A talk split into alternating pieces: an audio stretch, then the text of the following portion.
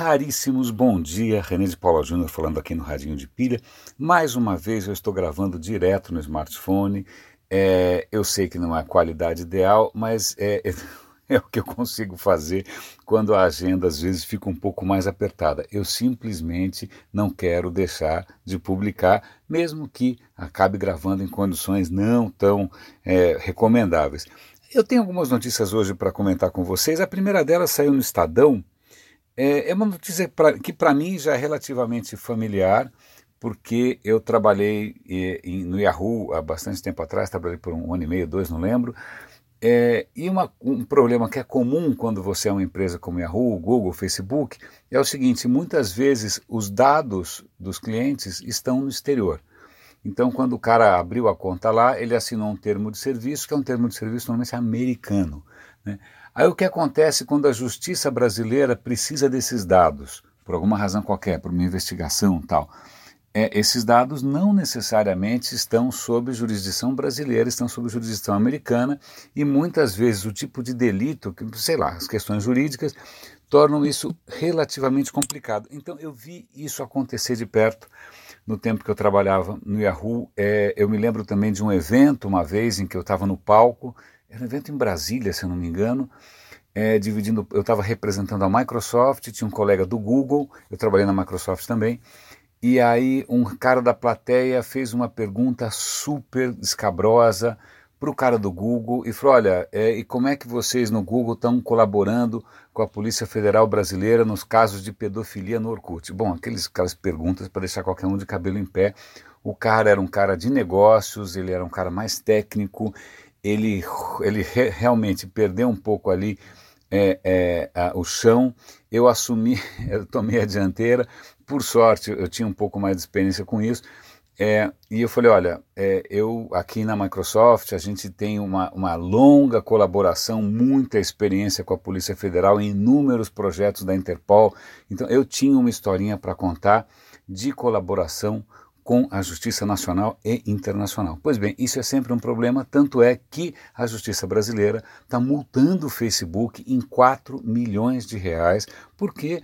Porque eles estão fazendo é, uma pesquisa, uma pesquisa, uma investigação sobre venda de anabolizantes e outras substâncias não autorizadas, e o Facebook se recusou a abrir os dados das pessoas envolvidas, alegando que, desculpa, o Facebook no Brasil é um escritório de vendas, os dados estão todos nos Estados Unidos, a gente não tem como abrir. Pois bem, a justiça brasileira não pensa da mesma maneira, multou os caras em 4 milhões e isso vai provavelmente para o Supremo. Então tá aí, para quem não é familiarizado com esse tipo de questão, né, veja bem como é que é o papel das multinacionais quando elas aterrissam ou quando elas estão trabalhando num território diferente. É, não é uma questão simples. Tá? Pensemos, por exemplo, é quando essas empresas se expandem para a China, né, que é um país ditatorial, e aí você vai obedecer às leis. Bom, é complicada a questão, há advogados para isso, eu acho a questão fascinante. Se tiver algum desdobramento, eu prometo comentar com vocês. Um tema que eu volto e meia comento com vocês aqui é aquecimento global, é poluição. Então, as próximas notícias têm a ver com isso. Uma dessas, são duas, na verdade, que são relacionadas, só que indiretamente. A primeira é uma reportagem da BBC que está dizendo que quando a gente avalia a poluição atmosférica, a gente sempre pensa, sei lá, veículos, indústrias tal, mas que eles estão percebendo que muitos compostos orgânicos voláteis tem até um nome para isso, é VOC, se eu não me engano, em inglês, é, eles provêm é, da coisa que você talvez não fosse associar, que é o que? Produtos de limpeza.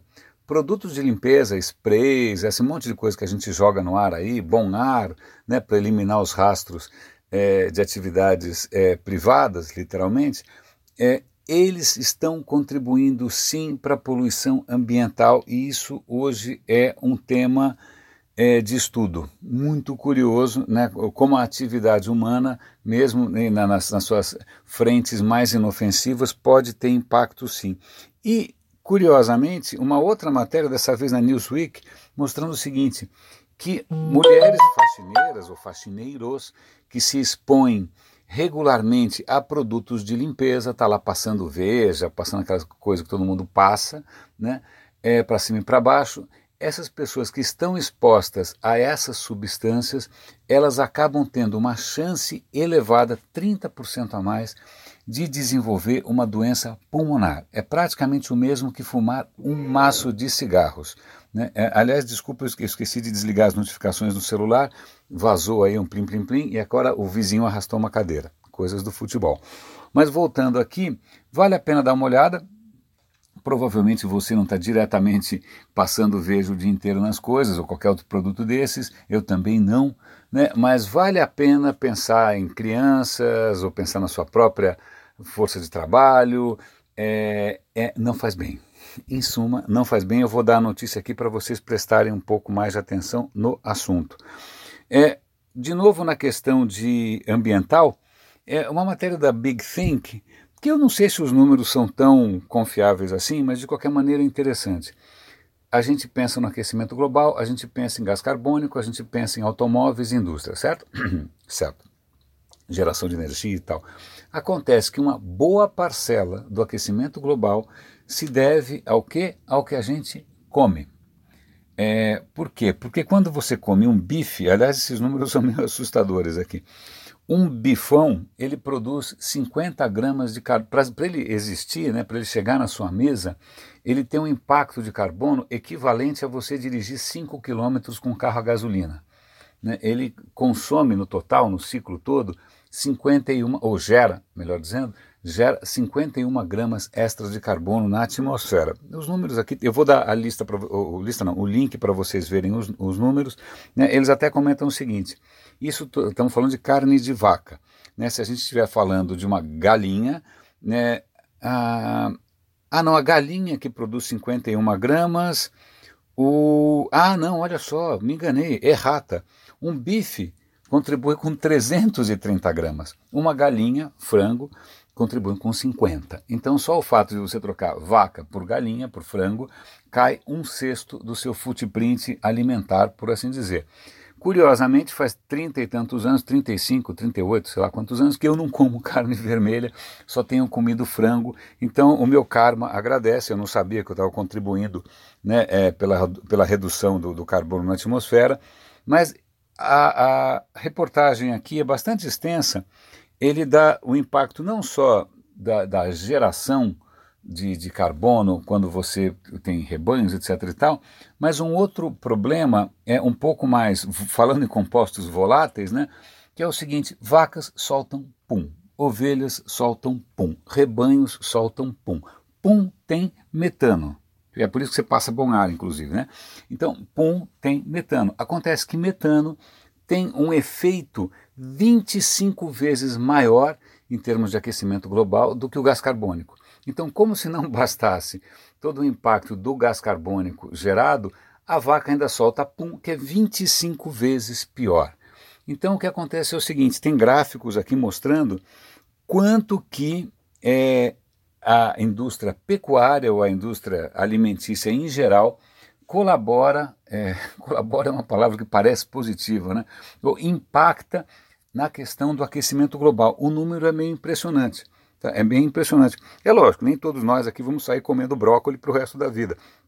Mas é interessante ver que algumas escolhas alimentares que a gente faz têm sim impacto no aquecimento global.